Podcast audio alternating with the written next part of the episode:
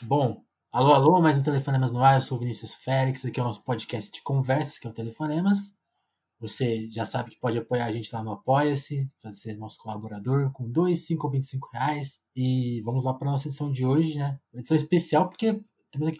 É, acabou de anunciar aqui para mim que talvez seja uma quase despedida aí por um tempo de participações especiais, porque esse homem tem muitos projetos, gente. É Orlando Careiros. Orlando, se apresenta aí, por favor. Um boa noite para quem é de boa noite, um bom dia para quem é de bom dia, né? É, então, você falou meu nome, eu sou Rolando Calheiros. Quer apresentar o que? Eu sou um Como suburbano carioca. É, não sei, assim, eu tenho tantas, tanta coisa para falar, assim, tantos recortes possíveis, sei lá. Eu sou um suburbano carioca, botafoguense, sou antropólogo, sou podcaster, sou torcedor da Unidos de Padre Miguel, sou fotógrafo legal. e sou Ogan. E, twitteiro. Legal, também. legal. Twitteiro, né? A youtuber, né? Também que tem um é. canal no YouTube. Verdade, verdade. E essa, essa coisa do recorte é, é legal, né? Porque o, assim pode ser muito formal, né? Ou mais informal, né? Você falou seu time, sua escola de samba, é, é um jeito legal, né? Essa opção, né? Fazer, até, acho que até caso com a nossa conversa, você tinha perguntado qual era a pauta, eu falei assim, a pauta é você, né? Uma pauta muito mais aberta. Eu não quero nem propriamente falar dos assuntos que você estuda ou cobre, mas falar como você chegou neles, né? Acho que sempre é um é caminho interessante também de conhecer a pessoa, né? Quer começar por aí? Por aí. Vamos começar por aí? Cara, eu acho que eu cheguei nos assuntos que eu estudo por. É, é, é complicado. Porque assim. É. É, é muito louco, porque às vezes eu, às vezes eu mesmo paro e penso o quanto eu já fiz coisas, né? Assim, e não tô me gabando, não. Uhum. Porque, assim, realmente, porque, pô, é, o meu mestrado foi em antropologia da ciência, eu trabalhava com cetáceos, baleias e golfinhos. Meu doutorado, eu fui morar dois, quase dois anos com uma população indígena do sudeste do Pará e fiquei fiz meu doutorado sobre a filosofia do povo Aiqueuara, né? Povo tupi-guarani lá do Sim. sudeste do Pará. Aí saí, terminei meu doutorado, fui trabalhar na Comissão Nacional da Verdade, é, como coordenador, eu ao lado da Cecília Adão, do grupo de trabalho Araguaia. Saí de lá, fui fazer, fui dar aula na, na, na, na PUC Rio aqui, né? No departamento de filosofia, fui dar aula de filosofia da ciência da natureza e, e pesquisava nessa época é, o ecossistema, digamos, tanto da, da ciência quanto enfim, comunicacional sobre o antropoceno, né, o chamado antropoceno, devastação ambiental, crise ecológica, essas coisas. E aí cabo, e nesse meio tempo começo a pesquisar sobre é, ecologia da nova direita nas redes, enfim, organização e é, a ascensão do fascismo, e é isso. Sabe? É tipo assim, esses são meus uhum. assuntos de pesquisa, né? Enfim, é... sei lá, eu, realmente, é, é muito, pra mim é muito difícil parar para pensar como é que eu fui me envolvendo com as coisas, como é que eu cheguei nos meus temas de pesquisa, né? Eu sempre um tema pra, na minha cabeça, assim, na minha existência, uma coisa sempre vai levando a outra, né, por alguma questão. Mas colocar dessa forma parece muito acidental, né? Assim, porque ah, eu tinha um problema existencial no meu começo, né? Que era pensar o regime de produção de, produção de verdade. Aí eu fui trabalhar com a ciência. Aí cheguei lá e falei assim: é, então é, é, é, fundamental pensar uma outra alternativa ao regime de produção de verdade que a gente vive vamos trabalhar com uma filosofia ameríndia. Aí chego lá, aí eu falo, pô, aí eu me confronto com o genocídio que essas populações sofreram. Eu falei, cara, é preciso falar sobre isso em algum lugar. Vou parar na Comissão Nacional da Verdade para falar como a ditadura militar afetou essas populações e tudo mais. Aí dali eu já trabalhava, volto um pouco naquele momento em que Parece aquele momento em que uma banda faz tantos discos que ela, vamos voltar pro básico aqui, né? Aí vamos pensar regime de produção de verdade de novo. Aí, tipo, aí, aí eu vou voltar pra filosofia da ciência. Aí, nesse meio termo, eu me deparo, né? Porque eu esqueci de falar isso no começo, né? Mas eu nem preciso, porque anarquismo anarquista não é uma identidade, né? É uma tática. Mas eu me identifico com os problemas do anarquismo, né? Uma coisa com a qual eu me identifico em termos de orientação política são com os problemas propostos por diversas teorias anarquistas. Então, uma questão que sempre teve no meu horizonte foi essas, esses regimes fascistas, né? Essas produções fascistas, esses regimes de poder fascista e tal. E aí eu começo a me deparar com isso na internet, porque, enfim, eu tava falando de, dos discursos sobre antropoceno, então você vai ter, acabar falando sobre negacionismo climático, né? Então eu começo a, a, a olhar para esse pessoal que é mais ou menos o pessoal que hoje em dia também tá, tá envolvido aí com o negacionismo da ditadura militar, enfim. Então pode parecer que é muito aleatório, mas eu vou me envolvendo, né? E aí vem esse problema, que é o que eu faço hoje, né? Tipo, esse engajamento, essa tentativa de, de, de criar uma, uma comunicação nas redes, né? De ocupar as redes, é porque desde 2014 uhum. eu venho percebendo que esse é um dos principais territórios de luta, né? Eu, sei lá, em 2016, por exemplo, eu tava numa. que foi um momento que eu falei, cara, era urgente criar esse tipo de coisa. Eu fui participar de eu participei muito do, de, dando palestra em escolas, secundaristas, né, especialmente durante o período de ocupação dessas escolas, né, aquela, aquela movimentação toda. E eu terminava Sim. de falar para as pessoas lá sobre ou direitos indígenas, né, questão indígena, ou sobre crise climática, crise, ecológica, e eles vinham me pedir vídeos no YouTube ou podcasts para ouvir e não tinha nada para dar para os caras, né, para as crianças. Né? E aí eu fiquei pensando, cara, e aí, aí eu ia ver o que, que eles estavam consumindo, era justamente material do outro lado, sabe? Eu falei, cara, isso Sim, vai dar ruim daqui a um fértil, tempo, né? né? Não deu outra. Não deu outra, né? Então, assim, e aí foi assim que eu comecei a, a, a focar minhas energias para esse tipo de, de, de, de ocupação, né? Para esse tipo de tática, né? De me comunicar nas redes. Fez sentido ou ficou muito rizomático? Não, não, fez todo sentido. Até porque eu tinha essa pergunta para você. Por, quando que você entra na CIS, né? Porque é isso, você escreveu bem a sua pesquisa e assim, eu acho legal uma pesquisa que se dá, né? Pô, você falou, né? Você passou dois anos com, com a tribo no Pará, então você não ficou, imagina que você ficou bem longe da internet nesse período, né? Bem longe da até de comunicação com seus amigos, com a sua vida social. Acho que o seu, uhum. seu, seu trabalho de pesquisa está muito na rua, né? E quando você. Até, até, a, a, o episódio anterior foi com, essa, foi com a Sabrina e ela, a gente estava rememorando algumas coisas, e ela até falou assim, ah, que bom que você me perguntou por que eu escolhi entrar no YouTube, porque sempre me fazem essa pergunta, e eu falei, essa pergunta eu vou ter que fazer por Orlando, porque eu não sabia dessa uhum. motivação, né? Então a motivação é essa, né? Tipo, você sentiu o cara, você sentiu esse vazio, né? Cara, mais ou menos. Assim, hum. é porque na real, na Quais real. São as outras motivações? É, não, assim, é porque na real, na real, o que é que acontece? Eu. Eu tava até falando outro dia, tava eu e o Carapana conversando sobre isso, que nós somos. É, eu não sei quantos anos você tem, eu tenho 37, né? Eu, eu quando eu cresci, eu, era já, eu já tava quase 18 anos quando eu tive contato com a internet ativa, né? Com a internet, uma internet realmente funcional e tal. E, e, e, assim, muito do que eu sou, eu devo à internet. Isso é uma coisa para mim, porque é, vamos lá, eu sempre fui muito interessado em tecnologia, esse é um ponto para mim, né? Tanto que eu quanto meu irmão. E eu rápido, muito cedo eu me envolvi com computadores porque meu pai, por conta do trabalho dele, ele tinha, ele tinha acesso a um computador, ele trouxe um computador em casa do chefe dele para ele fazer as artes dele e tal. E aí tinha um computador em casa, saca? Eu cresci com um computador uhum. em casa, apesar de só ter internet mais velha, tinha um computador em casa que não era muito comum nessa época. A gente não tinha tido aquele programa do milhão, do computador do milhão, computador das casas Bahia, não. Isso foi bem antes. Saquei. Então, assim, eu sempre tive. Eu sempre tive uma relação com a tecnologia, né? Inclusive, com o meu orixá, é, é, fica bem direitinho isso, né? Sendo filho de algum. Então, cara, desde cedo eu tentava aprender a programar, saca? Eu sei algumas coisas de programação, meu irmão também. E não é à toa que gente, antes dessa conversa de gravar, eu estava te falando sobre usar Linux, né? Assim, eu comecei a usar Linux muito cedo. E justamente por entrar, por usar Linux, essas coisas, por me envolver com a comunidade Linux, eu sempre tive uma espécie de infoativismo, né? Sempre me envolvi com centros de mídia independente, sempre consumi com informação de outros lugares. E aí eu vejo hoje, em retrospectiva, assim, cara, eu sou um maluco. Opa, desculpa, só um segundo. Foi mal, peço desculpas.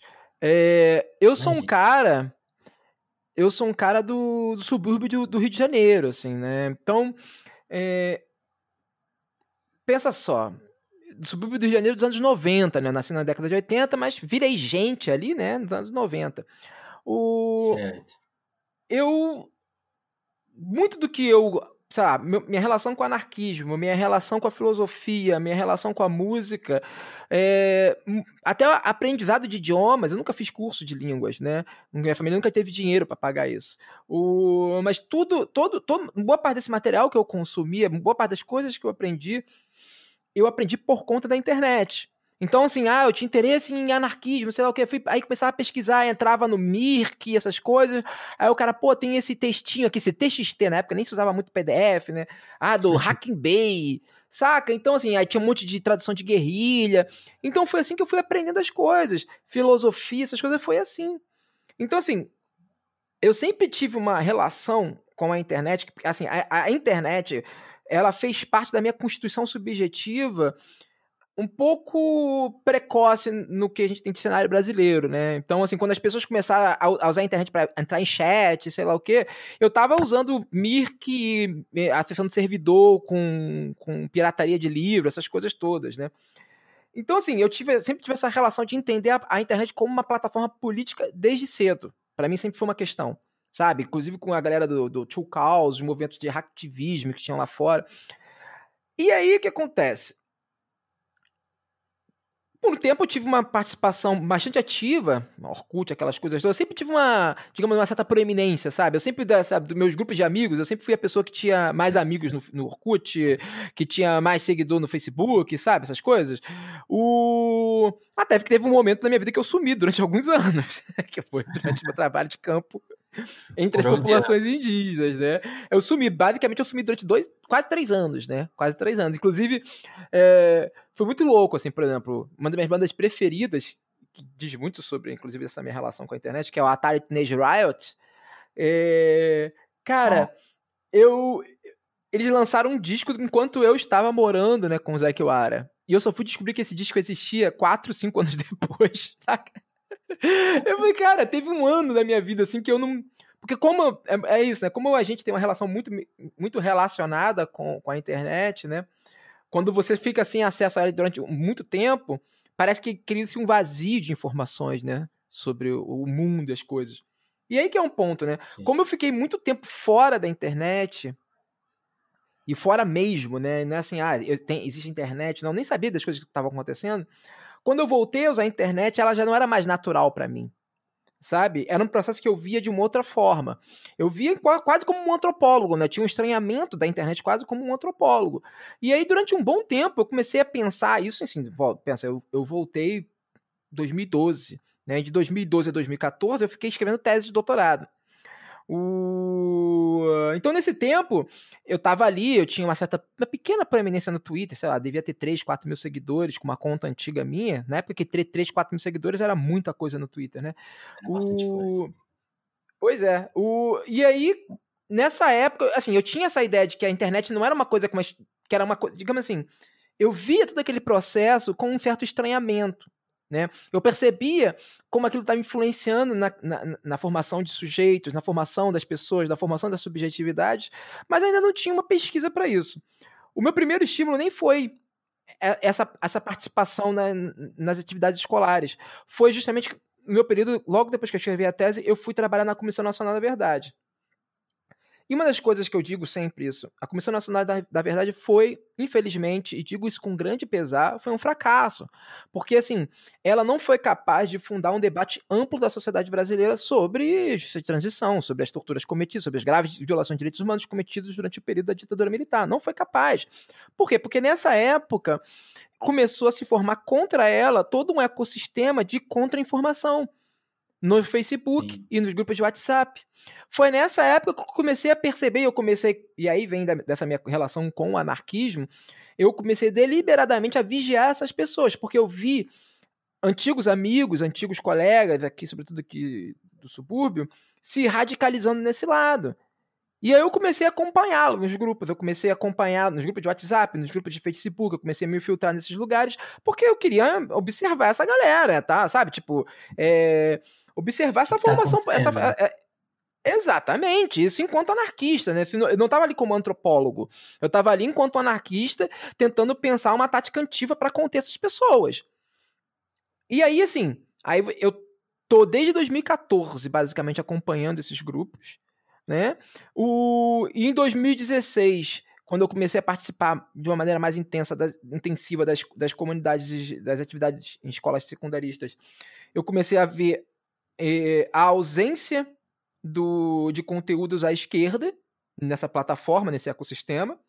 E aí, tipo, o que a gente observou em 2018 foi uma consequência desses dois fatores, né? A ocupação, é, digamos, das é, desse ecossistema ali em 2014 pelas direitas e depois a relativa ausência na relativa ausência, quando eu digo relativa, digo a ausência de uma comunicação ampla das esquerdas nesse ecossistema.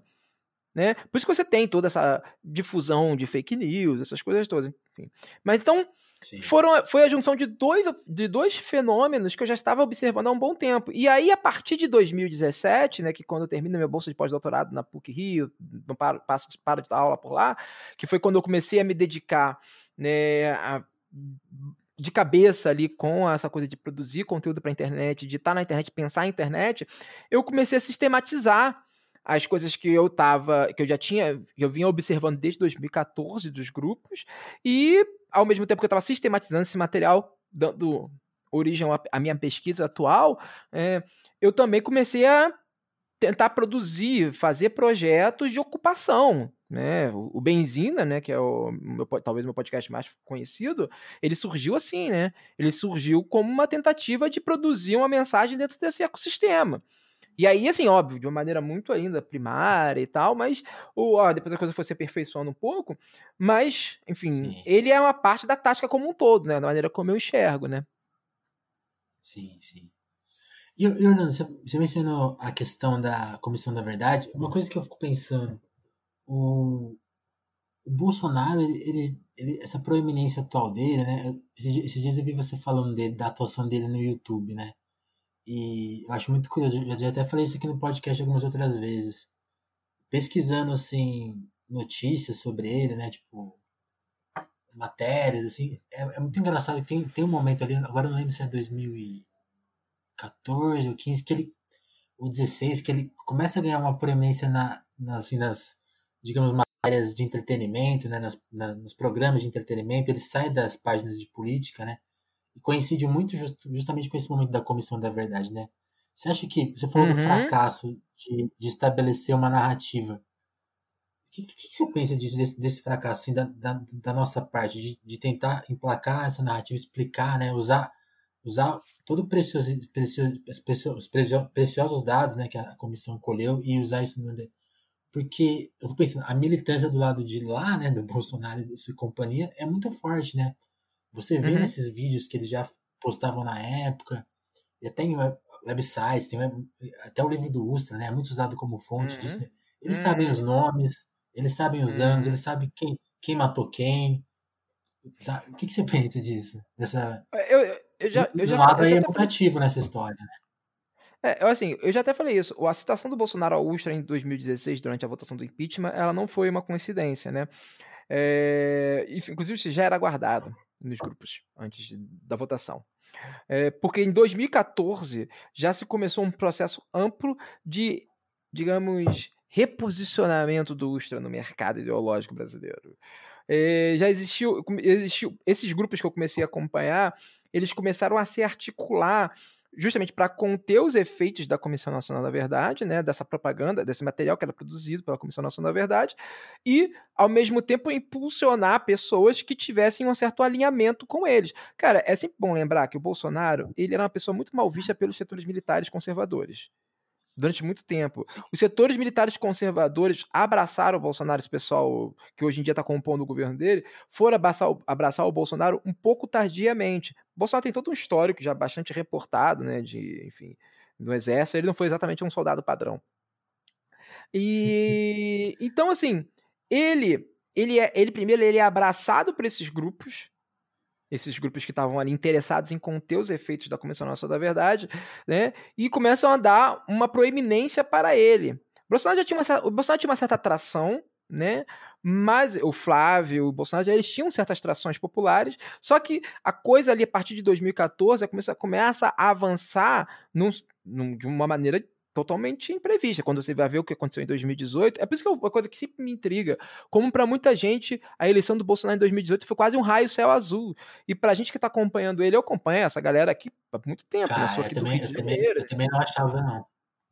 Pô, então, assim, é, é, é, no mínimo, no mínimo, tava, você tem que ver bem desenhadinha, na minha opinião. É, Desde 2014, desde 2014 você tinha uma tendência nessa direção.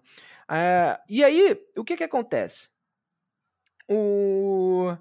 Tem duas, tem várias coisas envolvidas aí, né? Primeiro, eles entenderam muito antes da gente como é que a coisa funcionava. A gente até hoje não entendeu direito. Vide.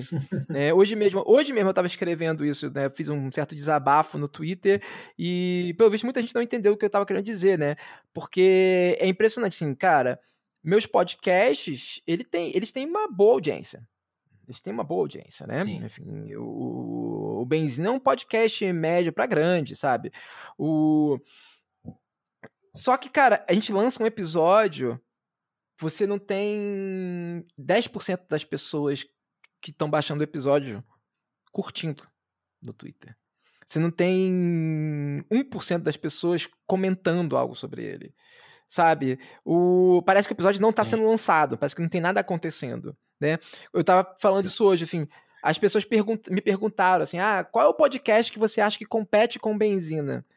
É, porque me perguntaram primeiro se o Benzino e o Pop Cult, que é outro podcast que eu tenho, se eles competiam um com outro pela audiência. Eu falei, não. Aí me perguntaram, ah, qual podcast você acha que compete com o Benzino? Eu falei, nenhum. Nenhum. Assim, porque nenhum podcast de esquerda compete um com o outro. A gente compete contra os conteúdos de direita. A gente está competindo, assim, quando eu lanço. Ontem, por exemplo, foi o lançamento do, do, do, do Pop Cult, saiu um episódio ontem. Ele saiu no mesmo horário que o, que o pronunciamento do Bolsonaro. E as pessoas só falavam do pronunciamento do Bolsonaro. Óbvio, é, é difícil competir contra isso, né? Mas ao mesmo tempo, isso mostra uma tendência do quanto as esquerdas estão na internet muito mais de uma maneira reativa, só replicando o conteúdo que vem do outro lado e falando muito pouco sobre o seu próprio conteúdo. É muito comum, por exemplo, já vi várias pessoas falando disso no Twitter. Quando a Marielle morreu, Muita gente não conhecia a Marielle, mas todo mundo sabia quem era o Bolsonaro. E todo mundo sabia quem era o Bolsonaro pelos retweets das pessoas de esquerda. Então, assim, a gente perde, a gente naturaliza essa reação àquilo que nos, que nos afronta e, ao mesmo tempo, hesita e refuta quando a gente vai né, repercutir aquilo que a gente gosta, que é aquilo que nos afeta positivamente. Vamos voltar lá para 2014. A figura do Ustra foi muito reabilitada justamente tendo essa atração em mente. E eu digo isso porque eu ouvia isso nos grupos. Os caras falando exatamente isso. É só falar do, do Ustra que eles, que eles fazem o resto do trabalho. Eles, a, a galera de esquerda. Então, assim, Sim. o cara chegava e falava do Ustra. A gente começava, que isso, tá falando do Ustra, sei lá o que. Você começava a dar RT e sei lá o que. Porque a métrica do Facebook. Re... Cara, você reagir negativamente e reagir positivamente. Pouco. É uma reação, né? importa. né? É reação para ele. O, algoritmo conta que aquele conteúdo é relevante e vai começar a recomendar para as pessoas. E aí, nessa, nessa coisa de afrontar a esquerda e sei lá o que, os caras foram criando uma narrativa. E a galera foi se engajando puramente por causa do ódio, puramente no ódio, puramente no ódio por causa da relação daquilo. Os caras entenderam isso. Não é à toa que o Bolsonaro vai em 2016 falar do Ustra. Ele não soltou aquilo de improviso. Não soltou aquilo de improviso. Entendeu? Então, Sim. assim, os caras entenderam antes da gente, e porque a gente até agora não entendeu, né, como é, esse esquema funciona. E aí, óbvio, né, somado à injeção de dinheiro, somado à, à fábrica de bot, fábrica de like, sei lá o que, os caras dominaram. E no que eles dominaram, estão jogando desmarcados. Estão jogando desmarcados. Sim. No, no, no, no, no YouTube. Acabaram de me marcar no Twitter, né? Sobre uma pessoa deu um search, né? Nos, no, no, nos vídeos de, do YouTube sobre o caso da Magazine Luiza, né? Que disse que vai fazer um programa de trainee para pessoas negras. E, cara, todos os vídeos que a pessoa mostrou que estavam aparecendo ali eram vídeos contra, falando de racismo reverso, genocídio do povo branco, falando que a Magazine Luiza está falindo porque vai lacrar e sei lá o quê. E aí, assim, olha, imagina, né, cara? Esses caras têm um ecossistema. A pessoa que vai procurar se informar disso no YouTube vai assistir aquilo vai achar que existe racismo reverso, que existe essas palhaçadas de genocídio do povo branco e sei lá o quê, sabe? Sim. Então, assim, o, o, os caras entenderam isso. E, ao mesmo tempo, né, a gente ficou focado em duas estratégias. Ou na reação, na verdade, três, vamos colocar assim.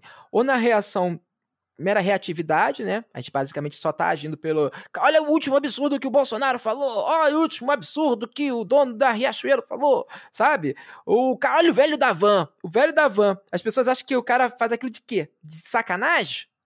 Entendeu? Sim. Aí, beleza. Tem uma foto dele na, na porta de toda a van, né? Detalhe.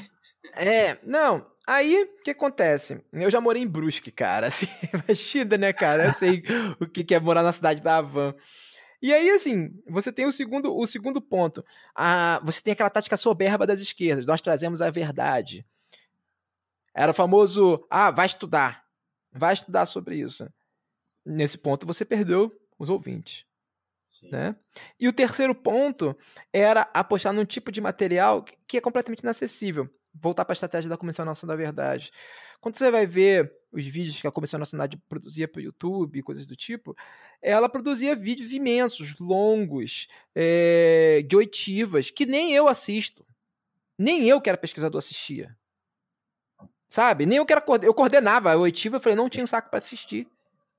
Então, assim, como que você vai produzir uma mensagem de comunicação ampla desses termos? Só na reatividade, só com um discurso de, sabe, desse ato de, de superioridade moral, como se você transportasse consigo uma verdade e se o outro não aceita ele é um maldito, e ou com, com, com um tipo de conteúdo que cara, não é palatável para grande parte, para ampla população. E não tô falando aqui de conteúdos idiotas, não tô caindo nessa repisada tese de que você tem que fazer uma coisa imbecil para as pessoas mais populares, entendeu? Não, muito pelo contrário, porque se fosse assim, samba é uma coisa completamente, uma, uma, tem uma estrutura poética complexa, musical complexa, sabe, tem uma mensagem complexa e as pessoas consomem.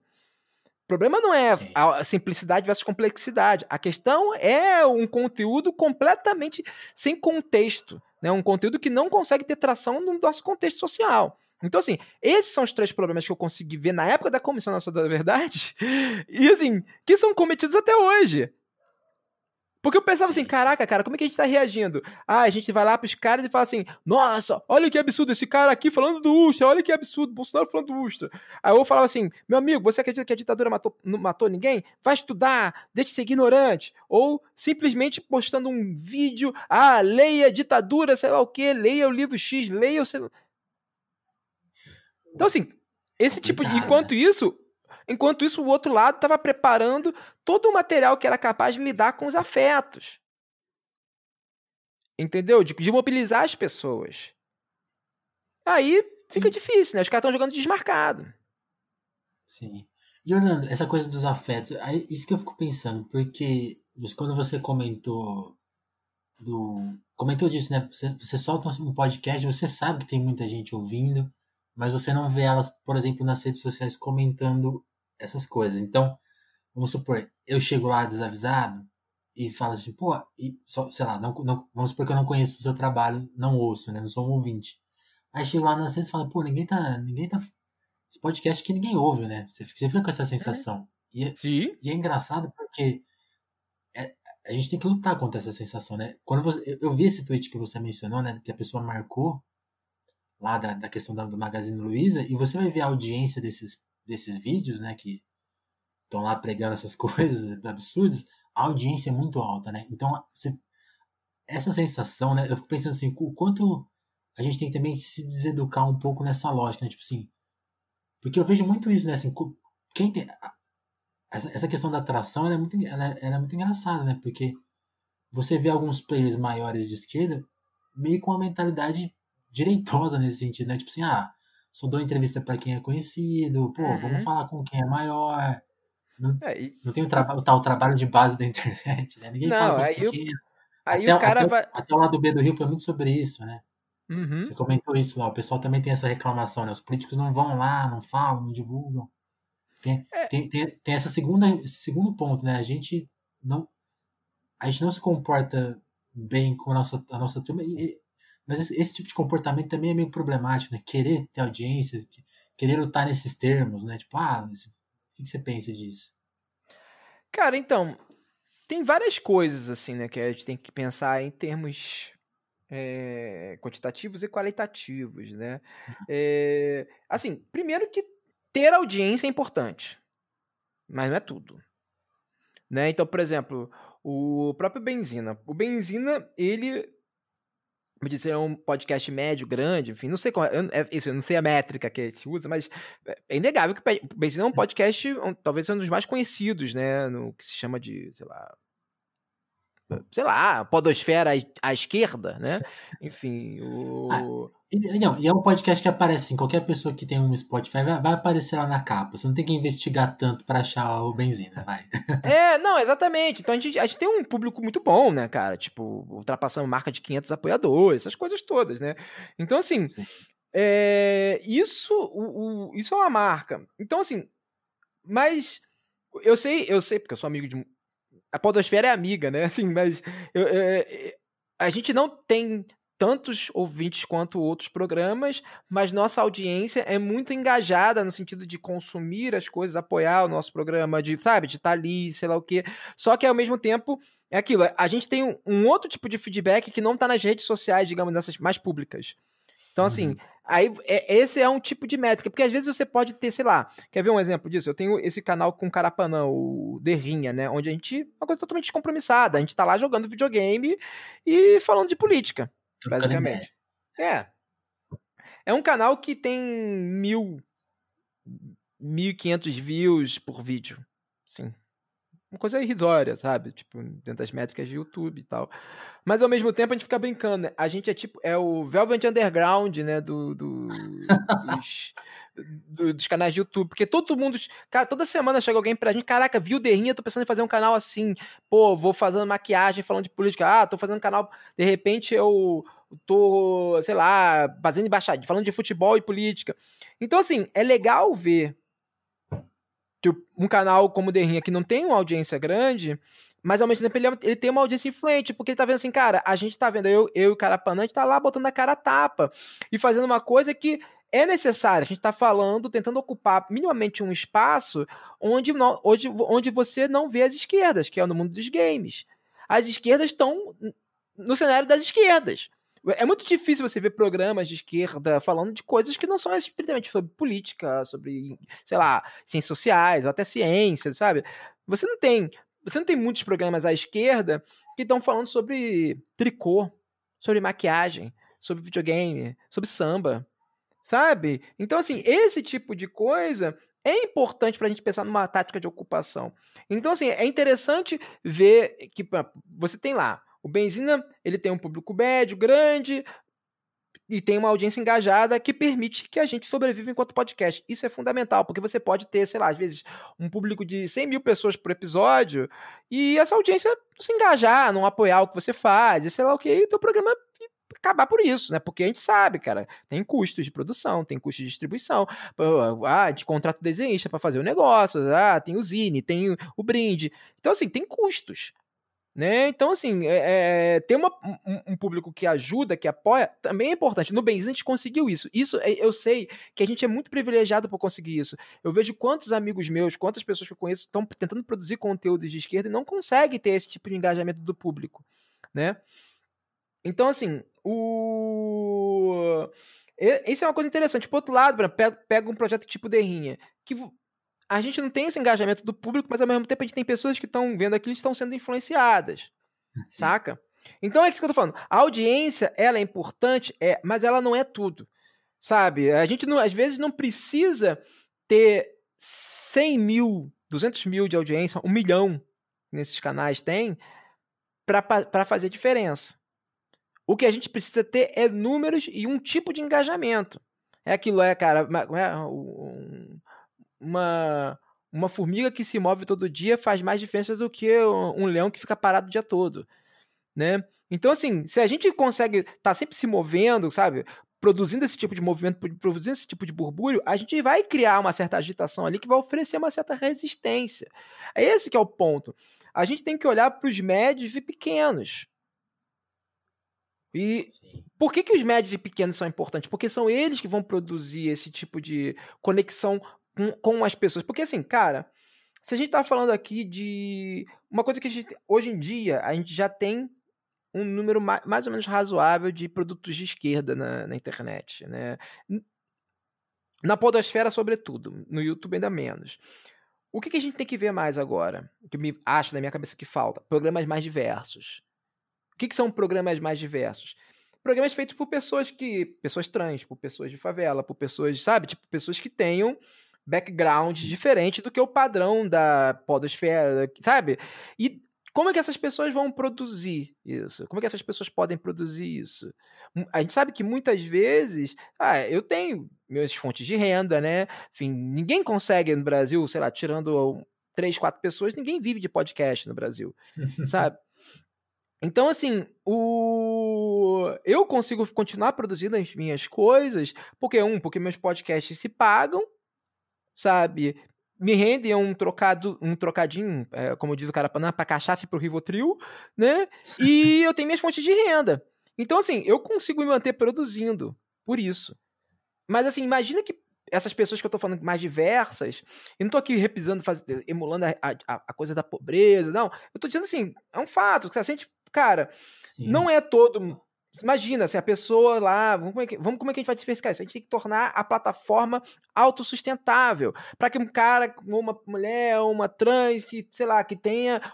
que tem que trabalhar para reproduzir suas condições materiais de existência, possa produ produzir conteúdo para internet. Possa estar tá ocupando esse espaço, possa estar tá passando a sua mensagem sabe? Possa, a gente possa estar tá aprendendo com esse conteúdo também, a gente possa estar diversificando esse conteúdo. Por isso que se focar em como a audiência. Em, é, é? em como essa audiência se engaja é talvez mais importante do tamanho dessa audiência. Porque esse, essa maneira de como a audiência se engaja nos produtos, né, nos conteúdos produzidos, vai ser fundamental para diversificar o próprio né, a própria podosfera, a própria, é, não sei como é que é, YouTuberlândia, não sei como que eles chamam. o... É, é um bom nome, né? Mas assim, esse que é um ponto, né? Então, assim, eu digo isso, o Benzina a gente é privilegiado por isso. A gente tem um, um público que, que, que, engaja com a gente e transforma um projeto num projeto sustentável e tudo mais. Então, assim, seria interessante ver uma audiência que se que atua em todos os programas dessa forma. E aí é aquilo que eu falo, também falar sobre o programa, mostrar no grupo da, do Pilates, saca? Sabe? No grupo da, da, da hidroginástica, sabe? Essas coisas. O... E, ao mesmo tempo, né? Porque esse é um ponto.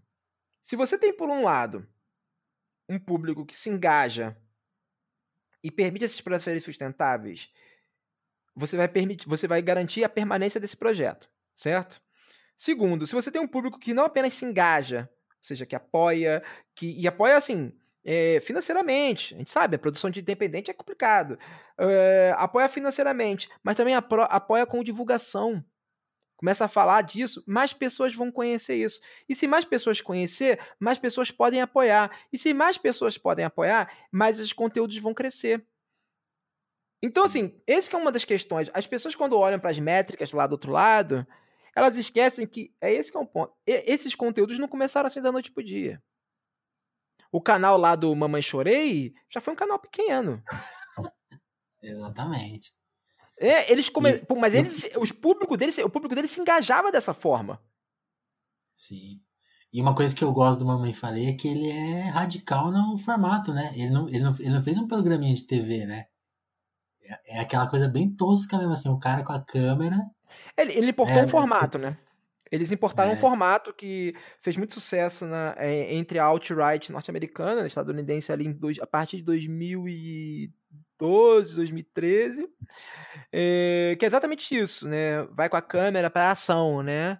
E aí incita, e aí faz aquela edição tendenciosa, aí pega um, um, um militante que não tem tanto domínio do tema e acaba falando uma besteira outra e, e propaga. Olha o que as esquerdas Sim. acham, saca? Entendeu? É, que é muito isso, né? Criar essa demonização das esquerdas por via do voluntarismo, né? Então, não é à toa, assim, por exemplo, o que eu tô dizendo aqui para pessoas, sei lá, todo movimento, você vai pensar uma, uma, uma, formação coletiva, você vai ter que designar aquelas pessoas que têm uma melhor capacidade de se comunicar, que dominam melhor o tema. Essas pessoas vão ser os porta-vozes, sabe? Isso é uma, faz, faz parte de qualquer tática de coletivo, né? O... Sim o que, o que, que esses caras fazem é justamente quebrar essa tática, porque assim, ah, a gente pode entrar toda uma discussão, porque a partir de 2010 ah, começou a se criar a figura do militante, todo mundo virou militante, então a pessoa, todo mundo se, se, se colocou na posição de ser capaz de fazer tudo. Eu, eu comunico, eu luto, eu, eu, eu, eu organizo, eu, eu, eu desenho. É, então assim, e não dá, é humanamente impossível você se dedicar igualmente e ter igualmente talento em todas essas áreas. Né?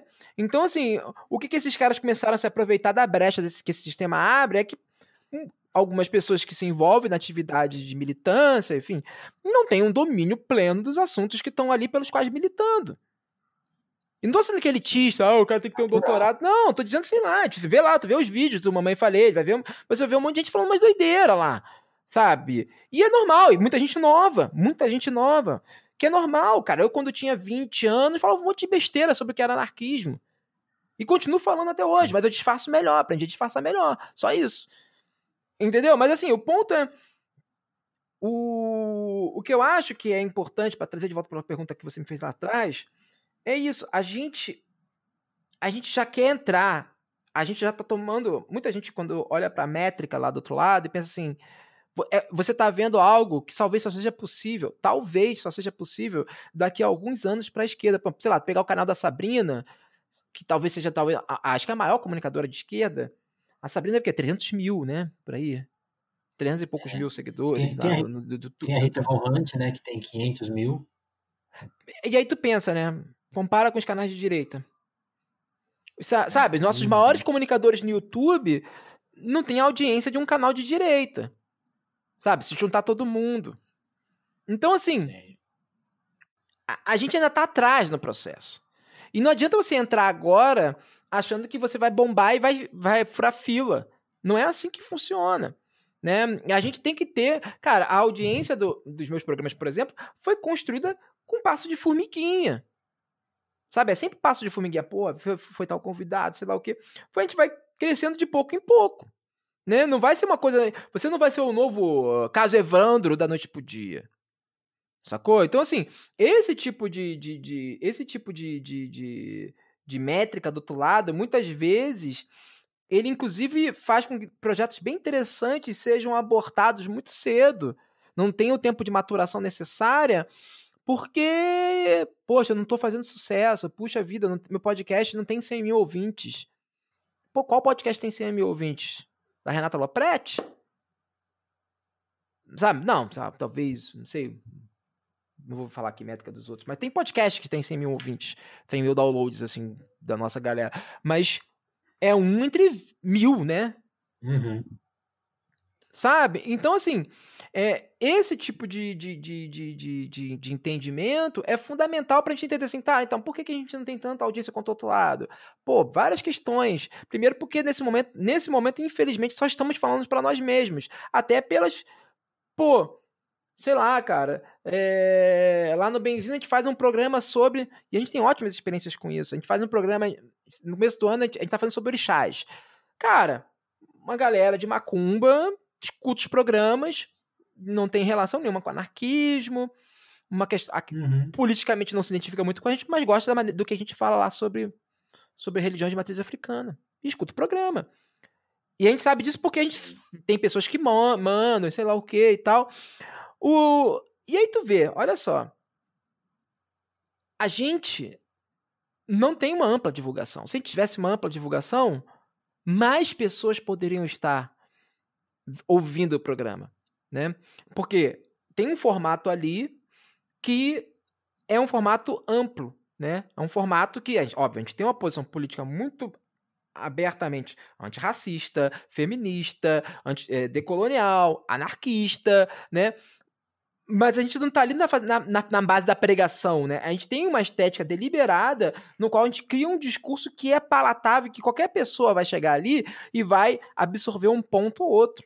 Né? Então, assim, tem um produto ali que pode ser ouvido por múltiplas pessoas de diferentes, é, digamos, inclinações políticas. Esse tipo de coisa ainda é um pouco raro do nosso lado. E eu não estou aqui também contando vantagem do benzina, não, porque é uma coisa mais. A, é, faz mais parte do que, um foco do que outra coisa. O ponto é.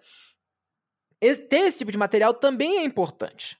Do que também, como também é importante ter materiais do tipo. Sentar lá, a pessoa discutindo aqui. Vamos falar sobre Marx hoje. O Capital, o volume tão, tão, página tal. Também é importante ter esse tipo de conteúdo. Justamente, é importante ter conteúdos plurais. Porque tendo conteúdos plurais, e aí, esses conteúdos se remetendo uns aos outros, você vai distribuir a audiência melhor, Você vai ter audiências múltiplas e, ao mesmo tempo, você vai produzindo mais uma audiência. Então, eu lembro que pouco tempo teve uma. Quando a Globo entrou no mundo de podcast, um monte de gente. Nossa, a Globo vai acabar com os podcasts de esquerda. Eu falei, cara, eu acho é bom, eu acho é bom, bicho. Eu acho é bom, porque a minha avó me perguntar o que era podcast. Sabe? Porque aí mais Sim, gente vai escutar podcast. O do jogo, é. é. Exato. Entendeu? Então, assim, se a gente souber aproveitar, óbvio, não tô aqui falando que a Globo é legal, não. Eu, assim, se a gente souber aproveitar isso, porque se dependesse da gente, podcast ia ser um joguinho ali interno entre a gente. Saca? Então, assim, é, esse que é uma questão que é importante, né, cara? A gente entender como fazer a divulgação dos nossos produtos para que eles cheguem a mais e mais e mais pessoas. Aí que é uma coisa que é legal, por exemplo. O cara chega no Benzina pelo samba ou pela, pelo candomblé, pela banda, enfim. Aí escuta, pô, acha legal, pô, achei legal, pô, achei legal esse cara aí, Orlando e tal.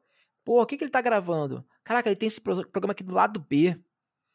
Não sei que programa é esse. Ele vai lá e. e escuta, né? Vai lá e pega o lado B e escuta.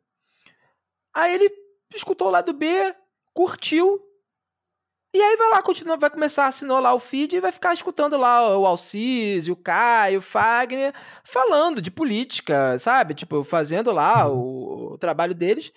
Nesse momento, o cara, você trouxe um, um ouvinte, né? Um cara que estava fora desse núcleo, que talvez não tivesse interesse pela, por esse debate político nesse, nesses termos, mas acabou chegando ali por via de um podcast de, de, de, de religião, de religiões de matriz africana. Saca? Então esse tipo de posso... coisa é interessante pensar, né? Sim. Aqui no Telefonemas, que é bem pequenininho, a gente tem um, um, um, grupo de ouvintes fixos, mas, por exemplo, quando, quando pessoas mais, mais famosas vêm aqui, né? Porque a gente, a gente entrevista todo tipo de gente. Então, vem, vem, às vezes vem gente aqui que não tem nem rede social, né? Acho, sempre um barato. Assim, como você vai divulgar essa pessoa? Não tem nem como divulgar, porque a pessoa não tem rede social. Ela tá é, fora. Cara. É eu, eu acho um barato isso, assim, quando a pessoa tá fora. É, é um barato conversar com ela e trazer ela aqui pro nosso universo, mas na questão da divulgação, por isso que eu tava falando um pouco da lógica, né? Eu, eu acho muito engraçado como às vezes a gente quer mudar as coisas, mas manter uma, uma lógica, tipo assim, cara, seria ideal ter conteúdo de esquerda no YouTube e a gente assistir menos YouTube também, né? E todas as pessoas Sim. assistirem menos YouTube, né?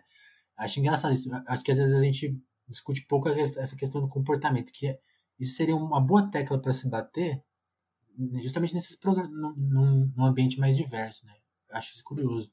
É, mas esse, talvez a Fátima Bernardes, é assim, Sim. infelizmente é, é porque é, é só fazer uma, uma adendo, porque isso é uma coisa que é, outro dia me perguntaram por que, que eu não vou pro Mastodon, ou porque eu não vou pra uma dessas redes mais alternativas e tal, porque se eu sofro tanto ataque no ah. Twitter, sofro e tal.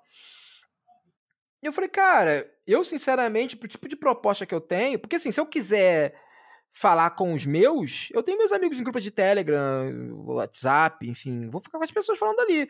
Porque se eu quiser, eu tenho que estar, pelo tipo de proposta que eu tenho, onde as pessoas estão. Eu realmente acho que as pessoas deveriam usar menos redes sociais. Eu também acho que as pessoas deveriam consumir menos YouTube, consumir menos Netflix, as pessoas deveriam ler mais livros, sei lá, escutar mais samba, sabe? De, porque eu acho que o problema tá vindo daí. O... Só que, infelizmente, eu não tenho como lutar contra a maré. Então, assim, eu tenho que disputar esse espaço. Porque esse discurso do tipo, ah, não temos como. Não tô falando que você está reproduzindo isso, não, tá? Mas assim, ah, não temos como lutar contra essas pessoas num ambiente neoliberal como o YouTube. Concordo. Mas vai deixar a galera ganhar de WO? Sei lá, hein? Eu sim, prefiro. Sim. É, é, assim, não tô aqui ditando regra, né? O que eu tô dizendo é como eu prefiro atuar. Eu vou atuar ali onde as pessoas estão. Se as pessoas estiverem no Twitter, eu vou estar no Twitter. Se as pessoas estiverem no YouTube, eu vou estar no YouTube. Até, mas eu já estou chegando no meu limite de idade, né? Eu não consigo entrar no TikTok, por exemplo. Não consegui. Eu olhei ali e falei, não vai rolar. Valeu Sim. aí. Já, já tá difícil no, no, no Instagram, então para mim já deu. Me senti velho. Vou ter que formar uma nova geração de, talvez, minha sobrinha. Pra... dar continuidade ao meu trabalho, porque não, não dá, cara. Entendeu? Mas eu vou estar ali até onde eu conseguir acompanhar onde as pessoas estiverem, tentando produzir conteúdo ali onde as pessoas estiverem, sabe? Sim. E não para. Rapidinho, isso, e, só pra deixar uma coisa clara, ah. e não para é, ter fama, uma coisa assim, porque essa é uma coisa que eu acho que. Ah, é, durante muito tempo eu fui anônimo na internet, né? Eu era um gatinho, nick anarcofino e tal. E eu, eu, eu assumi meu nome, né? Enfim, assumi meu rosto na internet é porque tinha uma questão de segurança por causa da Comissão Nacional da Verdade. Foi uma tática até para. Porque quando você tem um rosto ali, as pessoas se relacionam, né? As pessoas podem. É, gera mais engajamento. Isso é deliberado, Sim. sabe? É tática. Porque eu, eu tento angariar mais seguidores, mais. É, enfim, mais pessoas. Não porque eu quero ter fama, não porque. Até porque ter, sei lá, ter muito seguidor no Twitter é mais ou menos ser, é como ser rico no jogo no banco imobiliário, né? Tipo, só, só que pior, porque você tem muita injeção de saco. O, o, o lance, assim, eu, eu, eu faço as coisas para ter seguidores, para dar um rosto, para ter engajamento, para ter uma certa popularidade, porque eu quero ter que meus produtos, que as coisas que eu faço, que eu produzo, tenham visibilidade. Porque eu, assim, qualquer coisa que eu faço, Pra maneira como eu vejo, eu posso. Aí podem me chamar de ingênuo, pode me chamar de romântico, enfim. Admito que tenho isso mesmo, assim, idealista, mas eu tô ali, de certa maneira, querendo produzir uma certa diferença, né? Querendo produzir uma certa mensagem. Eu não faço nada que eu não acredito. Sabe? Porque se eu quisesse fazer coisas só para ganhar dinheiro, eu não tava fazendo podcast, eu não tava fazendo YouTube, sabe? Bicho, pelo amor de Deus, eu tava. Vou trabalhar com outras coisas, prestar consultoria, sabe? Né? Eu tenho uma, eu tenho, eu tenho, eu, eu tenho uma carreira aí, né? Eu, eu, tenho um currículo bem extenso.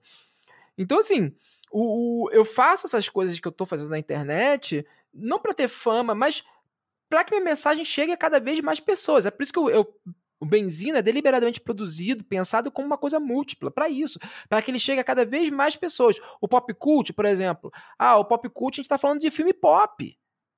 Por que, que a gente tá falando de filme pop? E a maioria dos. A, a, outro dia eu tava falando, pô, a maioria dos filmes você não gosta que tá lá. Eu realmente não gosto de muito filme blockbuster norte-americano. Eu sou uma pessoa chata, eu gosto de Tarkovsky, eu sou esse tipo de gente.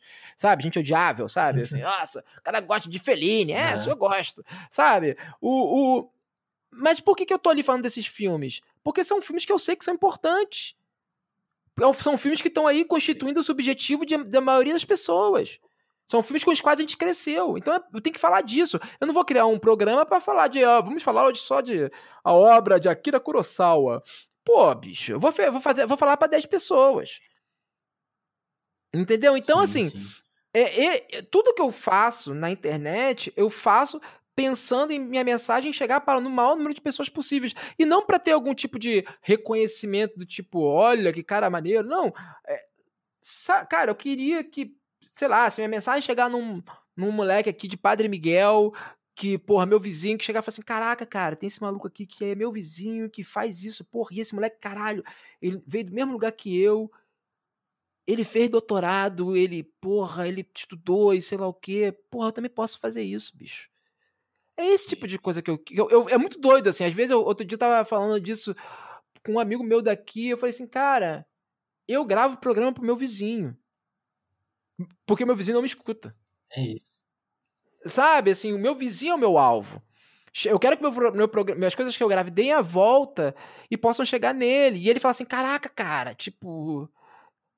Isso é legal. Eu posso, posso fazer isso também. E aí ele vai lá, ele também faz a parada dele, faz o podcast dele, faz o grava o disco dele, grava o disco de samba, disco de, de funk, sei lá o quê, mas ele tá engajado ali numa uma atividade criativa, sabe? Ele não vai ser mais uma pessoa oprimida pelo mundo, sabe? Ele vai dar vazão uma... não tô falando da pessoa, não tô falando da pessoa ter que trabalhar, tô falando da pessoa assim, cara, criar, achar um espaço para dar vazão da sua potência criativa, que é isso, que é no fim das, das contas a prova dos nove, né? Tipo, ele não vai ter uma vida totalmente dedicada a reproduzir o sistema, essas coisas todas. Ele vai ser um cara criativo na vida dele, mesmo que, enfim, ele não tenha espaço para isso. Mas a questão toda é assim: produzir esse tipo de, de diferença nas pessoas que estão ao meu redor. É, enfim, é romântico, é idealístico, é, é, idealista, é bobo, é pueril, mas enfim, é o, a gente tem que comer isso no café da manhã, senão a gente não levanta nesse mundo de merda que a gente tá vivendo, né? Então, é exatamente isso. Até, até você. Acho que você me entendeu bem. Naquela hora você, você até comentou. Não é, era, era isso mesmo, tipo, tipo, tipo, tem que questionar essa, as ferramentas, né? Mas a gente tem que trabalhar nelas. E, e, e é engraçado, né? Porque ah, eu fico pensando, são lutas em comum. Quando você falou dessa busca por diversidade, que é também uma busca por uma certa unidade, né? Pô, nem, nem todo liberal fecha com o Bolsonaro. Então eu fico pensando assim, quando Sim. a gente fala em condições de trabalho de quem produz mídia, por exemplo, até queria te perguntar isso, né? Como que é a sua rotina? Eu fico pensando, a rotina de, quem, de um cara que produz vídeo, a pessoa que produz vídeo de maquiagem, de videogame, né? vai conversar com esse cara e falar assim, ô, você não acha que você está produzindo muito e ganhando pouco relativo ao que você produz? Esse cara vai, vai, vai, vai sentar para conversar com a gente. Porque é isso, Sim. né? Tipo assim, você tá lá, a, a, esse problema da ferramenta ele, ele, é de todo mundo, cara.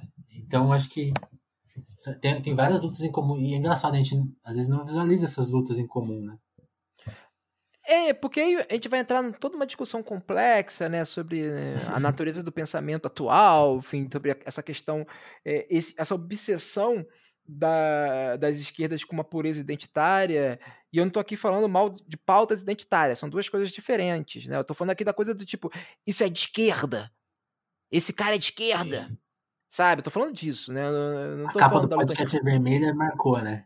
É, tipo assim, não tô é... falando do, da luta antirracista, da, da luta LGBT, sim, não. Tô falando disso, dessa pureza, tipo, nossa, esse cara é de esquerda não é de esquerda, isso é de esquerda, isso é de esquerda radical, isso é de esquerda de centro-esquerda, é, sabe? Bicho, sei lá, sabe? Eu acho que eu, eu, eu gravo programa, eu, assim, eu tenho três parceiros criativos, né? A Stephanie, o Gus e, e o Carapanã. São três pessoas diferentes, com corpos diferentes, com backgrounds diferentes, com existências diferentes, com elementos políticos diferentes. Nenhum dos três se identifica como anarquista. Eu gravo com essas pessoas a partir de algo que nós temos em comum e esse algo que nós temos em comum é a base a partir do qual nós vamos negociar nossas diferenças.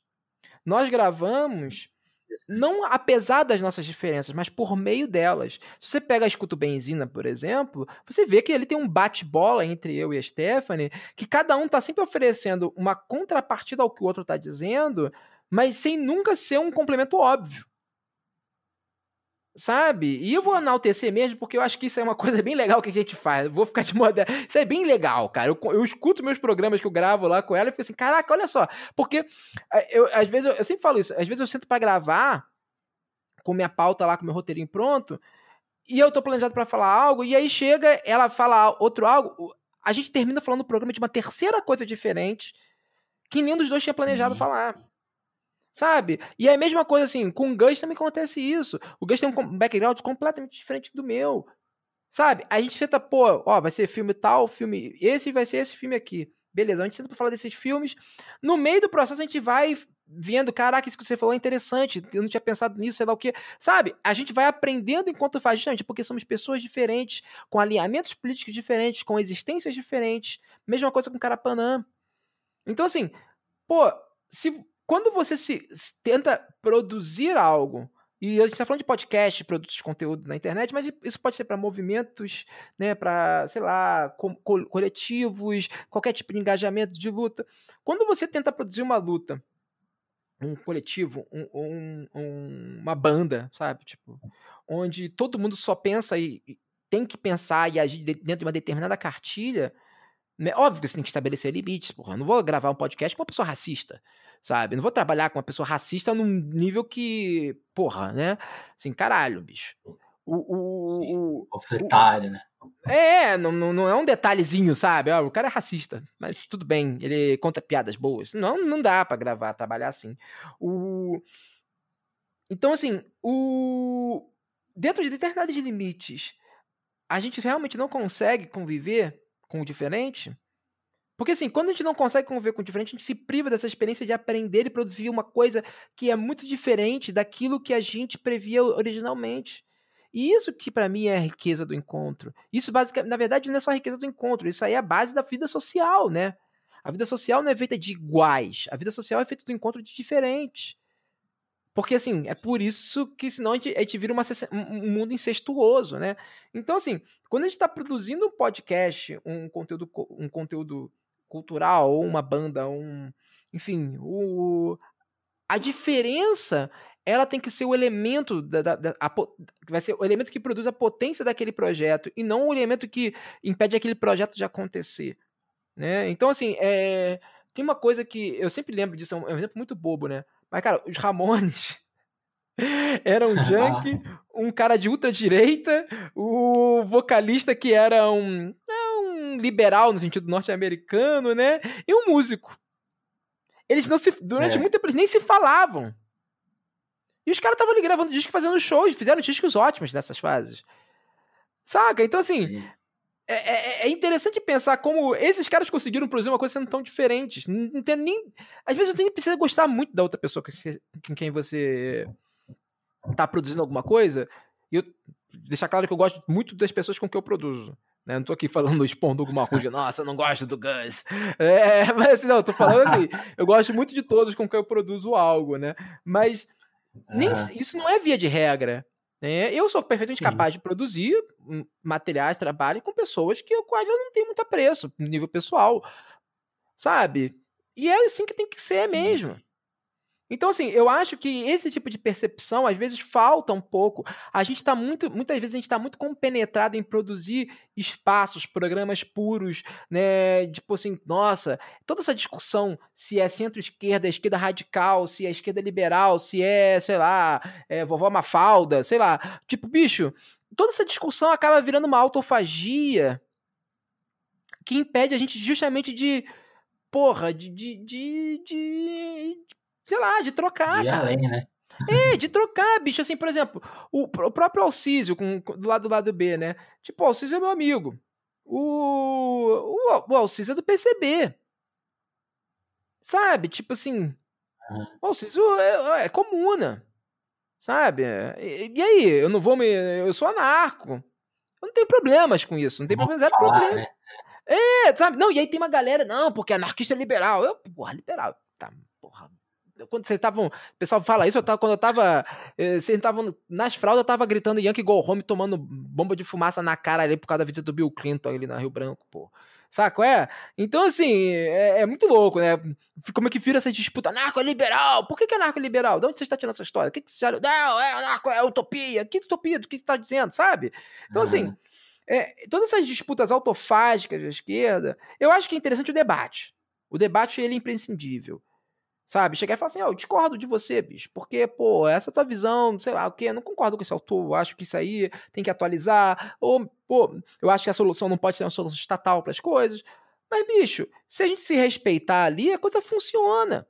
É né? Então, assim, o, o, eu acho que tem aquela, aquele meme, né? Se, se arrumar direitinho, todo mundo transa, saca? Eu acho que isso é uma coisa que a esquerda tem que pensar no nível sexual da coisa, mas assim, no sentido de, de transar de troca de ideias.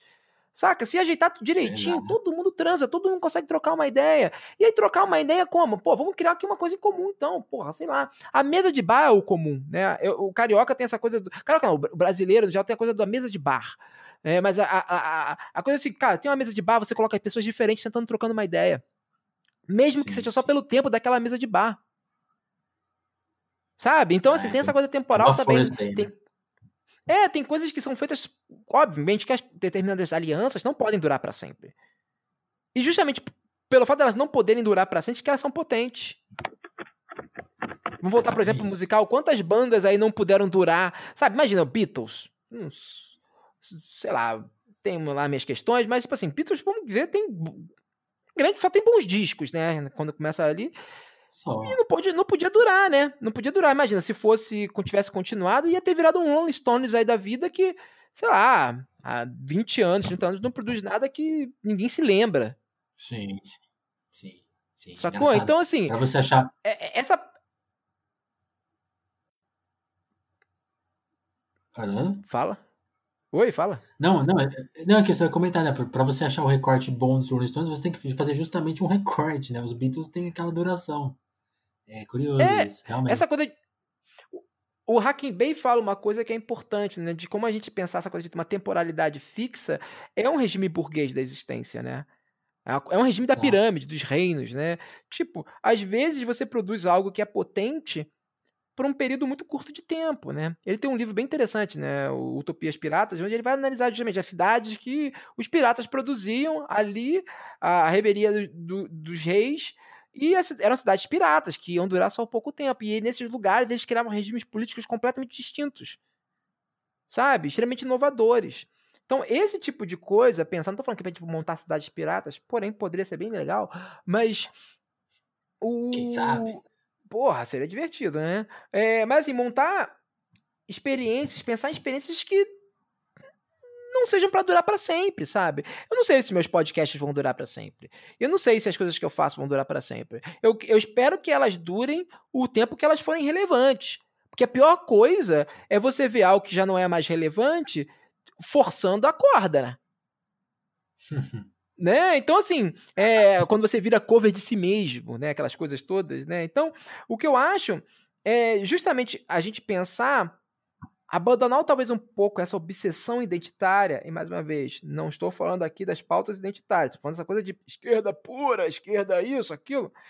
Abandonar isso e pensar mais como eu posso me encontrar com determinadas figuras. Um exemplo, cara, que eu sempre dou, na minha vizinha aqui, uma mulher que é negra, participou durante muito tempo do movimento negro, é, tem uma atuação de mais de 30 anos de ressocialização de população carcerária. O que, que essa mulher já fez com ressocialização, né, reinserção de, de, pessoas que tiveram a passagem pelo sistema prisional? É uma coisa de outro mundo. Mais de 30 anos, cara. Isso. E. Você, tá essa pessoa, ela pró-cota, antirracista, a gente define ela como esquerda, né? Uhum. Só que ela é contra o aborto e anti-LGBT, ela é evangélica. Então como é que você... É impossível compor com essa mulher? Sim. E assim, e contra ela, só digamos, é anti-LGBT, eu coloco aqui entre aspas, que ela, ela, ela, ela foi um pouco radicalizada agora, mas ela era contra o, o kit gay, famigerado kit gay, sabe? Uhum. Então, assim, não é possível, de, de repente, propor uma atividade na qual ela seja incluída também, e a partir dali, talvez, pela essa relação de proximidade, começar a produzir nela assim, cara, então, talvez isso que você fale sobre aborto tenha Sabe? Porque até essa coisa, se aproximar dos diferentes também é uma forma de convencê-los da sua pauta, de mostrar para eles que você tem um ponto. Sim. Porque ficar só gritando do outro lado. Você tem um apreço por eles, né? Você, você, você, você quer tanto eles para quê, né? É pra isso. Não ser um companheiro? É, então esse é o ponto. Do tipo assim, cara, a galera tem uma coisa do tipo assim: ah, se você não aceita meu pacote todo de cara, você não pode, eu não posso compor com você. Sabe? Óbvio, novamente, estou dizendo aqui, tem que ter limites, né? Não dá para compor com, com sim, sim. um lambedor de coturno, hum. sabe? É, Bolsonaro, meu líder. Não dá para compor com esses caras.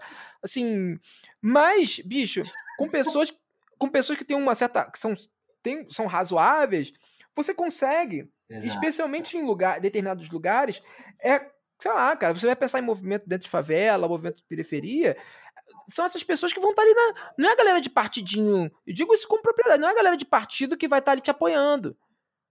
A galera dos partidos não está aqui. Quem está aqui quando você precisa fazer uma atividade contra, contra, contra, contra o genocídio, contra, contra a opressão policial, quem vai estar do teu lado na ponta de lança é essa minha vizinha. É essa minha Exatamente. vizinha. Que já cansou de peitar PM aqui por causa disso. Sim. Então, assim, é, é, é esse que é o ponto, né? Então, como é que você vai compor com esse pessoas? Aí eu vou dizer para ela, cara, toda essa mobilização, tô, mas porra, não tem como compor nada com você. Chega e fala, não, cara, não concordo com a sua posição sobre aborto, não concordo com a sua posição sobre LGBT. Inclusive, acho que você tá muito mal informada sobre tais e tais coisas. E, obviamente, eu não vou falar desse jeito, eu vou falar de outro jeito mais né, tranquilo. E fala assim, cara, mas a gente, de porra, boa se a gente for fazer aqui uma mobilização contra o, a, a, o grupo de extermínio aqui na região, vamos montar aqui junto? Porque tu é a, tu, tu é ponta de lança aqui comigo. Sabe? Então esse é o ponto. Como que eu componho com essas pessoas que são meus contrários? Isso. É isso. Isso é uma questão de mil, um milhão de reais, né? Para mim, pelo menos. E, e você tocou num ponto que eu acho importante, que é da idade, né, cara? Eu fico pensando o quanto a gente não olha pro nosso passado. Eu acho isso meio bizarro. Eu tava eu gosto muito de uma entrevista, não sei se. Imagino que você conhece a Margaret Hago. Hum. Ela, fala, ela fala justamente sobre isso. Assim, ela, quando, ela lá nos, em 68 pesquisando sobre as coisas. Ela, ela fala assim, ah, a gente em 68 achava que a gente era os mais modernos, pensamento mais para frente. E aí quando ela, na pesquisa dela, ela foi ver ideias que ela achava modernas em 68 nos anos 20, anos 10, né? Eu, eu, eu sempre fico pensando quanto a gente não olha para as lutas das pessoas que vieram antes da gente, né? Isso é, acho um ponto fraco também. E sobre a coisa dos diferentes, eu queria que você. Eu, penso muito numa frase do, do Maltner, né? Tipo, ou, ou o mundo se brasilifica ou vira nazista. E eu queria muito que você comentasse essa, essa frase, porque você falou uma coisa muito interessante, né? As, as, acho que a pessoa te perguntou: ah, o carnaval é uma manifestação no Brasil? Você falou assim, de um Brasil, né? Acho, acho importante hum. falar disso, né? É de um, dessa ideia, né? Queria que você comentasse um pouco isso, até pra gente encerrar o papo, porque a gente tá estourando nosso tempo. Cara, eu acho que esse que é uma questão, assim, é, eu como anarco, eu não tenho um grande apreço por Estados-nação, né? Então, eu acho que quando você vai ver, por exemplo, todo projeto bolsonazista aí, o... Eu, eu jurei que eu queria falar bolsonarista. É... O projeto bolsonarista, ele é um projeto, ele diz explicitamente, né? Que ele quer construir uma, uma nação, né? Uma nação sem diferenças intestinas, né? Então, assim, é interessante como os projetos dos ditadores é sempre construir um Brasil. O Brasil. Né? E o Brasil que eles querem construir é o Brasil deles. O Brasil do homem é. branco, hétero, uh, macho, enfim, essa coisa masculinista, enfim, essa coisa imbecil. O... E é interessante como é que esse projeto sempre é um projeto eugênico, é um projeto racista, é um projeto machista, é um projeto, enfim, homofóbico, é um projeto sempre que está expelindo as diferenças, é sempre um projeto do um. Uma coisa que eu acho fundamental é que a gente pense e que as nossas práticas reproduzam isso, porque isso é uma coisa que eu acho que é muito típica do anarquismo, que a prática ela tem que replicar o mundo ideal, né? Então, Sim. assim, se você quer. Não tem como você. Se você quer produzir um mundo do múltiplo, onde todos tenham seu espaço, a sua própria prática tem que estar aberta à diferença e à multiplicidade. Então você não tem que estar ali constituindo verdades universais, né? Eu, por isso que eu sempre falo umas coisas no, no meus quando eu vou falar de religiões de matriz africana, as pessoas me perguntam: "Ah, como é que o que que é um herê?", sabe, por exemplo? Uhum. O que que é um exu? Eu falo, olha, cara, como eu aprendi foi assim. Porque cada casa é um caso. E essa Sim. é a beleza das religiões de matriz africana. Você vai num barracão, as coisas são de um jeito. Você vai no outro, as coisas são de outro. E tudo bem. E tudo bem. Você encontra qual o barracão que te, aprecie, que te apetece mais. Onde o teu santo gosta ali do axé e você vai lá e faz teu santo lá e você vive lá e tal. Então, assim, e isso que é legal. Não é ao, ao contrário de você não tem um regime estatal da verdade. A gente não está produzindo um regime estatal da verdade. Muito pelo contrário. A gente está produzindo um regime múltiplo eu acho que essa é a grande potência é, das religiões de matriz africana, que está produzindo um regime múltiplo de existências, de verdades, porque assim, múltiplo de verdades, porque quando você produz uma religião múltipla, é uma religião que não está querendo constituir um regime unificado, um regime unívoco. Ela está querendo constituir um regime da experiência. E um regime da experiência tem que ser múltiplo, por quê? Porque são múltiplas as, as, as existências. A minha existência não é a mesma que a sua. Eu sou um homem branco. A minha existência não é a mesma de uma mulher negra. Então, assim, a minha, a minha, o que seria a minha verdade não é a mesma coisa que a verdade dela. Nesse sentido, né? De, uma, de produção de experiência de afetos aqui. Não estou sendo anticientificista, coisa do tipo, não. Deixar claro. Então, assim, o que, que eu estou querendo dizer com isso? É que quando a gente pensa algo atrelado à multiplicidade das existências, a gente tem que estar aberto a essas múltiplas vozes, a essas múltiplas existências. Porque, do contrário, a gente vai estar sempre replicando o mesmo. E é por isso que eu vou voltar com a história do carnaval. O carnaval carioca, melhor, o carnaval carioca que me interessa, né, porque eu tenho interesse muito específicos em determinados, determinadas expressões do carna, artísticas do carnaval carioca como, como uhum. folião, como, enfim, ou até como analista mesmo. É, eu tenho muito pouco apreço, muito pouco interesse, sei lá, pelos blocos de carnaval da Zona Sul do Rio de Janeiro. Tem muito pouco apreço, que são os blocos da moda, sei lá o que. Não tem, não me interessa. Hum, nada contra quem frequenta, nada contra a existência deles, mas não me interessa enquanto. É, quanto afeto, enfim.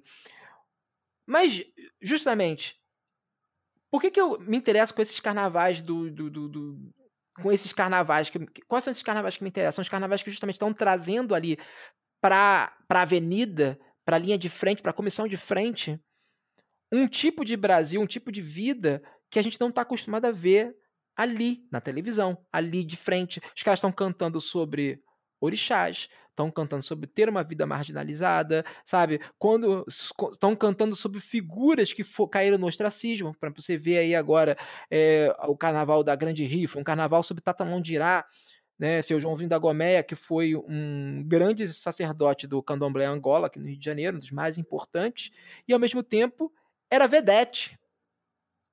Era um homem negro, enfim. Então imagina assim, isso em 1950. Então, assim, é sobre esse Brasil que é, é, é, é esse carnaval que, eu, que me interessa. É o meu, esse carnaval que está atrelado a essas pessoas que me interessa, porque é o carnaval que está atrelado à minha vida, onde eu cresci, né? Aos meus parentes, né? À minha família. Então, esse é o carnaval que me interessa. Esse é um dos Brasis que me interessa. E aí que está o ponto. Por que, que é interessante o carnaval nesse aspecto? Porque o carnaval ele não está dizendo assim, esse é o regime único de verdade. Não, ele está mostrando um outro Brasil sem pôr aquela existência a outrem, né? Olha, esse aqui é meu, esse aqui é o meu bloco. Você pode Ele vir ou não um comigo. Convite, né? É isso, você é. pode vir ou não comigo. Então, assim, para mim, aquilo, eu não tô dizendo, eu tô dizendo sem nenhuma, sem medo de ser feliz, aquilo ali é uma expressão de uma política ideal. A política ideal é aquela que você se orna, cria um grande exemplo e cativa, seduz outras pessoas para te acompanharem nela, né? E, você, e as outras pessoas podem ou não estar com você. E isso não quer dizer. E se elas não estiverem com você, elas estiverem nos seus próprios blocos, nas suas próprias escolas, nas suas próprias barracões, isso não quer dizer que elas são as pessoas malditas. Isso quer dizer que elas são outras Sim. pessoas. É isso. Sim. É, Fez sentido? Isso é, é, a aula mesmo. Não, total, total. E aí, isso que, isso que eu fico pensando. Quando, quando eu penso na frase do mundo se brasilifica, eu, eu, eu fico pensando nisso, né? Ah, essa frase pode ser mal entendida, tipo assim, ah, mas que Brasil, né? Eu, eu fico pensando, acho que o sentido que ele quis dizer é justamente esse, né? Não, esse, essa multiplicidade, essa proposta, né? Esse convite a, a é, que você mencionou, né? Acho que, acho que é esse sentido, gosto muito disso. É porque, assim, o que eu falo, assim, é... Eu tenho um apreço imenso pelo Pará. Imenso, imenso. Minha segunda casa. Minha segunda casa, assim. Para mim só existem dois. Para mim, para mim, existem Orlando, Orlando Calheiros, existem dois lugares possíveis de é, uhum. é, Bangu e Marambaia, sabe? O, uh, mas assim, o, o, lá no sudeste do Pará, descendo, saindo de Belém pro sudeste do Pará, que é outro lugar que eu amo, que é o Sororó, que é lá onde vive o Zequiwara, não existe carnaval. Aquele, ali é outro Brasil. O Pará é outro Brasil. E, e não é um outro Brasil como um todo. Existem outros Brasis no Pará. Né? Existem outras. Cara, você vai ver, sei lá, o, o jongo, né? O, você vai ver o, o carimbó do Marajó, você vai ver a encantaria do Marajó e compara com a Umbanda Carioca. São muito diferentes são outras expressões, uhum. outras formas de vida. E todas elas podem conviver. Elas têm que conviver. Elas não podem. O problema começa quando você começa a suplantar toda essa multiplicidade de formas de vida. Eu vou parecer um, um tanto romântico aqui. Toda essa riqueza de formas de vida. E você tenta conformá-las a, essa, a esse pastiche existencial que nós temos hoje, que a gente chama de cidadania pelo consumo né? Então tá todo mundo ali querendo ter um, sei lá, sendo, virando um consumidor, sabe? E ali nesse processo endividando-se e aí modulando-se dentro de uma uniformização existencial. Todo esse processo, né, cara? O Brasil do Zé não é o mesmo Brasil aqui da periferia do Rio de Janeiro, que não é o mesmo que e, e, e, e, os próprios Zé têm a sua multiplicidade interna tem seus patrigrupos lá, seus clãs, enfim. A da mesma maneira como a gente tem nossas diferenças aqui. Então, assim, a, a diferença, ela não é um problema, ela não é um pensilho. Ela justamente é, o, é a potência da coisa toda. A solução, né? É, exatamente, porque a, a, a, a, identidade nacional é um momento em que as diferenças intestinas elas tendem a zero. E o momento em que você consegue uma identidade nacional é quando você mata todo mundo, né? Não é à toa que esses projetos de identidade nacional, de constituição de identidade nacional, eles rapidamente descambam para um projeto genocida, né? Não é por coincidência, é porque você tem que destruir a diferença. Eles são obcecados na destruição, da destruição da diferença. Sim. Tá aí a pandemia para provar, né? Que foi pois feito. É, né? Pois é, né? Pois é, exatamente. Orlando, estouramos o tempo. É, você, você, mencionou, né, quando você prepara um roteiro e a conversa caminha para outros sumos. Foi um pouco o que aconteceu aqui. Eu tinha várias outras perguntas, queria saber mais da, da sua origem, como você chegou na academia. Vou, vou guardar essas perguntas para uma próxima oportunidade. Queria te agradecer muito pelo tempo. E quando você voltar, tiver uma agenda mais tranquila, a gente senta para conversar mais, então. Tranquilo, tranquilo, cara. Vou, acho que só vou ficar até mais ou menos o final desse ano aí, um pouco mais. Porque tá complicado, né, cara? Tá complicadinho. São três. São dois podcasts, um canal de YouTube. Tem mais um canal de YouTube vindo aí, né? Enfim, um projeto um pouco Olha maiorzinho. E, cara, é difícil, né? Por, senão não durmo, né, cara? Né? Assim... Não, eu quero que você fique bem, durma, descanse, pois trabalhe é, bem. cara, tem que cuidar, da, cuidar do meu santo, pô, né? Fazer minha macumbinha, escutar meu samba, tomar minha cervejinha, tentar dormir um pouco. Esses meses aí de pandemia, todo mundo entrou na onda de ser produtivo demais, né, cara? Eu entrei um pouco nessa, eu dei essa pirada. Então, comecei a participar de tudo quanto é programa, dar tudo que, ah, faz aqui pra mim, faz esse texto. Comecei a fazer, só que aí agora não tô tendo tempo pra mim, né? Pra dormir, não tô tendo tempo pra Sim. dormir. Vou terminar esse podcast e vou começar a gravar outro agora. ah, complicado, bicho, complicado, papai. É, eu vivi isso um pouco, assim, o, o Telefonemas tem dois anos, pra você ter ideia, a gente fez 100 edições, 40 delas são de 2020, então teve, teve um mês, uns dois meses aí que eu trabalhei muito, então, tipo, Você é louco. Aí, aí que eu saquei, eu saquei, não, eu tô, eu tô ficando louco, né? é um por semana e tá ótimo, é nosso ritmo. Cara, eu, eu, agora, por exemplo, o, Benz, o Pop Cult, ele é semanal, mas a gente faz temporadas. A gente pega, grava quase tudo junto e aí vai pra edição. Eu não toco na edição, enfim, e eles vão saindo, né? O Benzina, ele é quinzenal. Por isso. Uhum. Eu gravo de 15 em 15 dias, até para dar um tempo, até porque a gente começou a perceber que a qualidade dos programas estavam caindo um pouco. Porque essa coisa ter que gravar Sim. toda semana. Você não é toda semana que você tá bem. Sobretudo numa época que, pô, todo mundo ficou afetado, né? Eu peguei Covid, sabe? É, a Stephanie teve familiares que pegaram. Então, assim, não é toda semana que tu tá legal para gravar. Não é toda semana que tu tá bem para escrever, sabe? Então, é, isso de dar um, de dar um tempo também. É, que é isso, né? O algoritmo, né? A plataforma, ela te pede uma coisa que é inumana. Então, assim, a gente se preservar como humanos nesse projeto aí, nesse processo de, cara, tem que ocupar as redes, mas eu também tenho que me, sabe, eu tenho que me preservar de alguma forma, porque senão sim, não vai dar. É um jogo duplo, é. É, exatamente. Então, é um assim, porque tem um momento que porque... você peça... Fala, fala. Não, não, sim. Não, e, e tem, porque, porque é engraçado, né? Tipo assim, esse tempo, esse tempo que eu produzi demais, eu nunca, nunca fui tão ouvido. Assim, tem episódios que bateram muito, assim, a nossa a nossa média de ouvintes, mas era completamente irrealizável, sabe? Então, uhum. tem essa questão. Tem essa questão, tem, tem que se cuidar, né? É, a, a, boa é boa, é assim, dar um gás um pouquinho, até um limite que você der, puder, não te atrapalhar tanto, aí tu para, curte aquele, aquele patamar que você alcançou da, da, né, do seu produto, sabe? Tipo, fica ali marinando ele, e quando você puder dar um outro gás, né? E às vezes é aquilo, Isso. como como não tem muita fórmula pra gente seguir, às vezes a gente, a gente acaba botando muito, muita energia em coisa que não vai dar muito retorno. Né? Seja de público, seja de áudio, sabe? Enfim, não vai dar muito retorno. Então não tem uhum. motivo para dar pra, pra, gastar muita energia. Por exemplo, é, a gente percebeu que na, na pandemia todo mundo perdeu audiência um pouco, né? Tipo, por conta das pessoas não estavam escutando tanto podcast. Então, produzindo uma vez por semana benzina, as pessoas acabavam reclamando que estavam, às vezes, até abandonando o programa porque elas não estavam acompanhando mais, não tinham tempo para escutar. E aquilo, né? Muita gente escuta podcast de uma forma serializada. Escuta um, dois, uhum. três, quatro. Mesmo que não seja, benzina não é, por exemplo. E, e, e aquilo, pô, perdi quatro Acumula, episódios. Né? é, não vou escutar mais, sabe? Então, assim, a gente percebeu que também era bom a gente dar esse espaço até pro ouvinte ter tempo para escutar, matutar ali o negócio, é e aí ele escuta, ele curte, a gente manteve a audiência, a audiência, sabe? Então, foi interessante isso, até entender que, cara, era até mais confortável para o nosso ouvinte dar um, um gap ali entre os episódios, né? Total, total. Orlando, te agradecer muito, hein? Valeu mesmo pelo papo, pelo tempo. Um abração aí.